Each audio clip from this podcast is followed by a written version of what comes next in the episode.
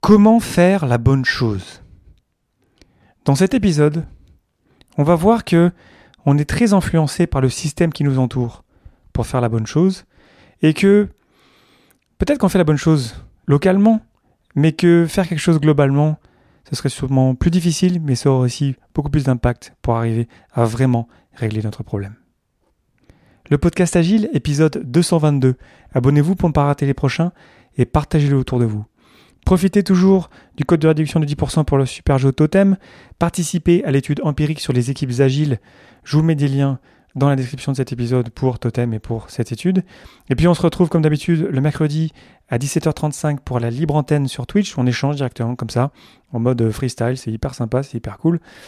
Et on se retrouve aussi le jeudi à la même heure à 17h35 avec Constantin Guay de la chaîne Scrum Life pour creuser le guide Scrum et continuer à se professionnaliser dans Scrum.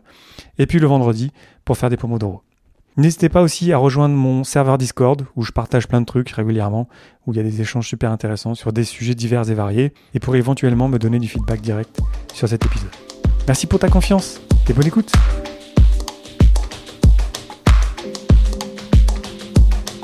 Bonjour, bonsoir et bienvenue dans mon complexe. Tu écoutes le podcast Agile. Je suis Léo Daven et je réponds chaque semaine à une question liée à l'état d'esprit, aux valeurs principes et pratiques agiles qui font évoluer le monde du travail au-delà. Merci d'être à l'écoute aujourd'hui, n'hésite pas à me partager du feedback sur cet épisode directement dans mon serveur Discord. Aujourd'hui, comment faire la bonne chose ou le système? Il y a de cela quelques années, j'étais dans une conférence donnée dans une entreprise, donc je faisais partie de l'entreprise. Il y avait une grande conférence toute la journée, euh, donnée par des leaders du département informatique dont je faisais partie. Et je me souviens très précisément de la conférence du boss de l'informatique qui répétait à l'envie faire la bonne chose. Ça m'a beaucoup marqué parce qu'il a répété ça vraiment beaucoup de fois. Et sur le moment, je me souviens que j'étais un petit peu en colère. Je me souviens que, voilà, qu'est-ce qu'il veut dire avec C'est quoi faire la bonne chose? Est-ce que ça veut dire que potentiellement je ne fais pas la bonne chose aujourd'hui? Et ça m'a travaillé, et puis après, je l'ai oublié.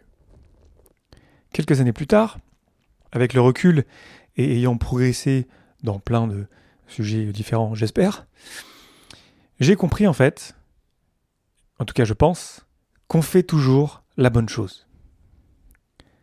Je suis convaincu que les personnes sont intelligentes, que tu es intelligent, que tu es intelligente, et que toi et moi, on fait la bonne chose dans le système dans lequel on est. Je vous ai parlé de systémique dans l'épisode 104. Donc cet épisode va être à propos du système dans lequel on est. On va parler de system thinking et comment on peut se rendre compte que parfois on fait la bonne chose localement, mais finalement ça n'a pas beaucoup d'impact globalement. L'une des personnes qui en parle le plus, c'est W. Edwards Deming, qui dit que tout le monde fait déjà de son mieux. Les problèmes sont avec le système et seul le management peut changer le système.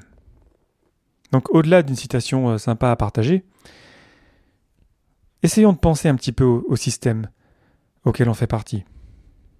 Notre équipe, notre regroupement d'équipes, notre département, notre silo, notre entreprise, notre secteur économique, notre code juridique, notre forme de gouvernement, tout ça, ça fait partie d'espèces de bulles qui nous dépassent, qui sont bien plus grandes que nous, pauvres mortels, j'ai envie de dire, et qui nous font nous rendre compte que finalement, notre impact local, certes, il peut être positif, certes, peut faire des bonnes choses, on fait la bonne chose, mais vu que c'est que local, finalement, si le problème, le challenge auquel on fait face est lui plus grand, nous dépasse quelque part, et finalement on n'aura pas beaucoup d'influence sur celui-ci.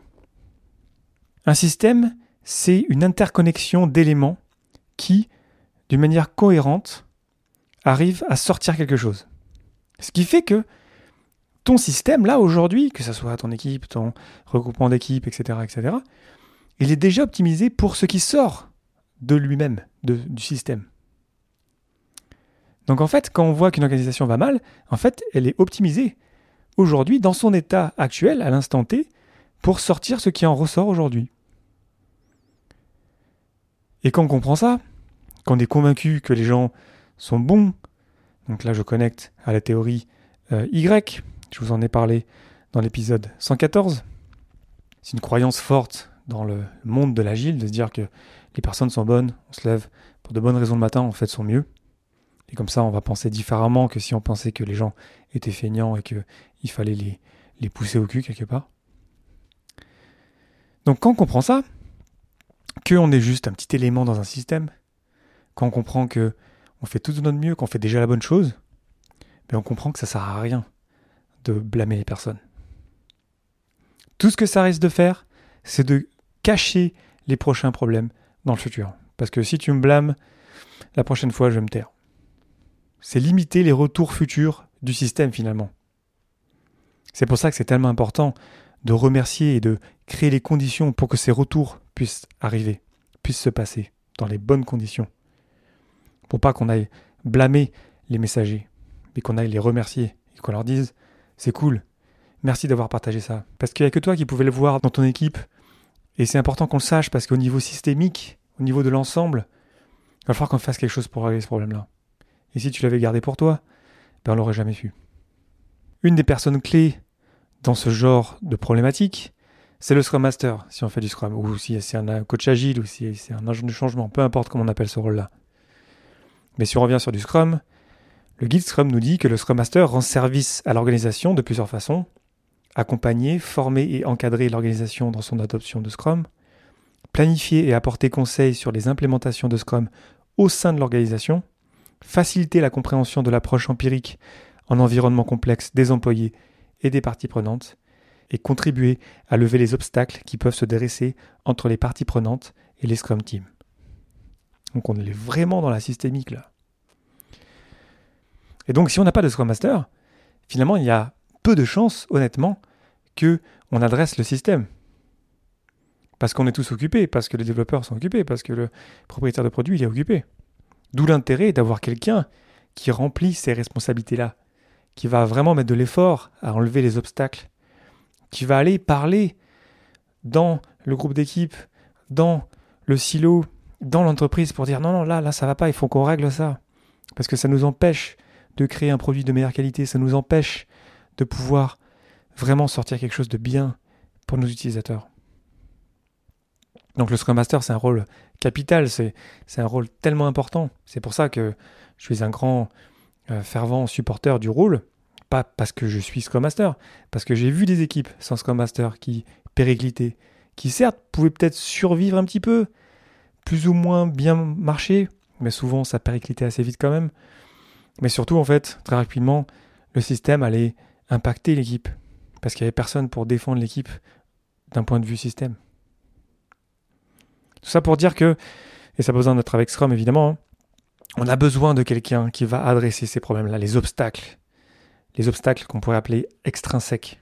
C'est-à-dire qui sont au-delà de l'équipe Scrum. Les choses sur lesquelles on n'a pas beaucoup d'influence. Et c'est beaucoup d'efforts, c'est beaucoup de discussions, c'est beaucoup de partage pour arriver à changer des petites choses dans une organisation. Donc, protégeons nos Scrum Masters, nos coachs agiles, nos agents du changement, puis aussi les managers.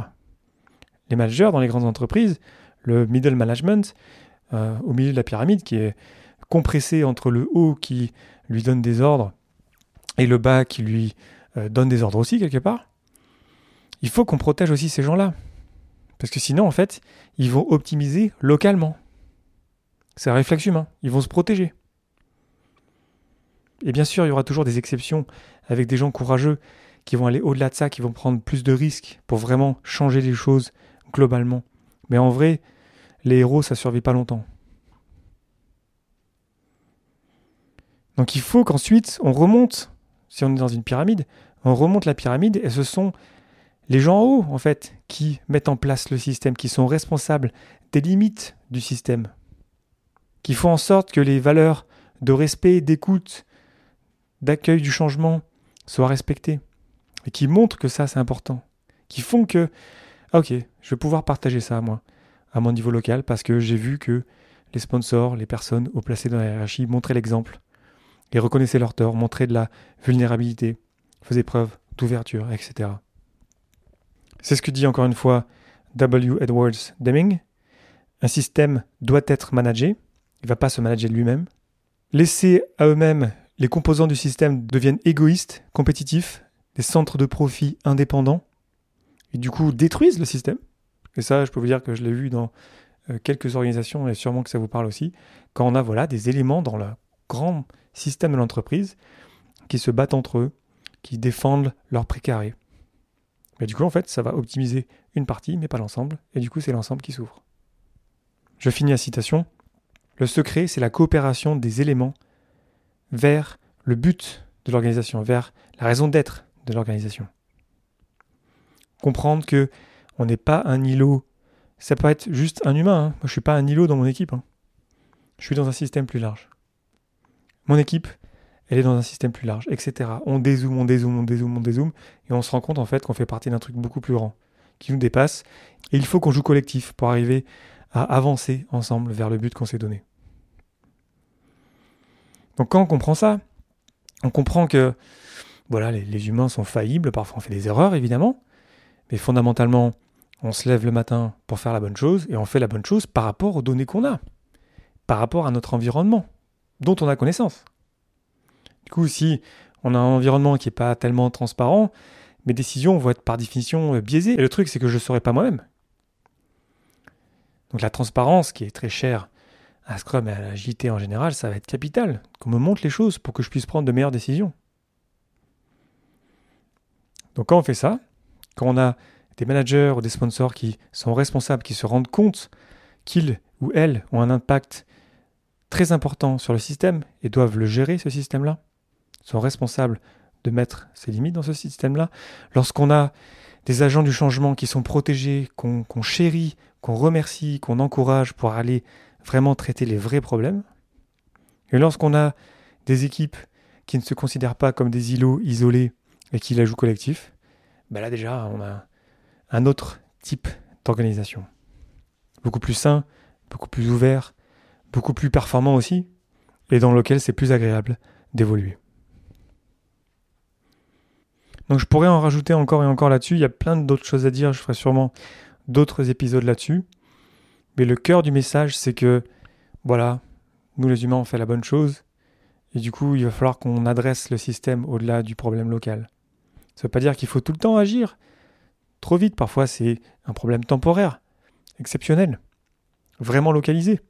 Mais peut-être qu'on devrait aller voir plus haut, plus loin, prendre plus de recul pour se rendre compte qu'en fait, finalement, ah, en fait, c'est un problème plus grand. Il va falloir qu'on l'adresse de manière systémique. Et pour ça, on va avoir besoin d'appui, on va avoir besoin de gens éclairés, de gens bienveillants, pour se rendre compte que personne se lève le matin pour embêter qui que ce soit.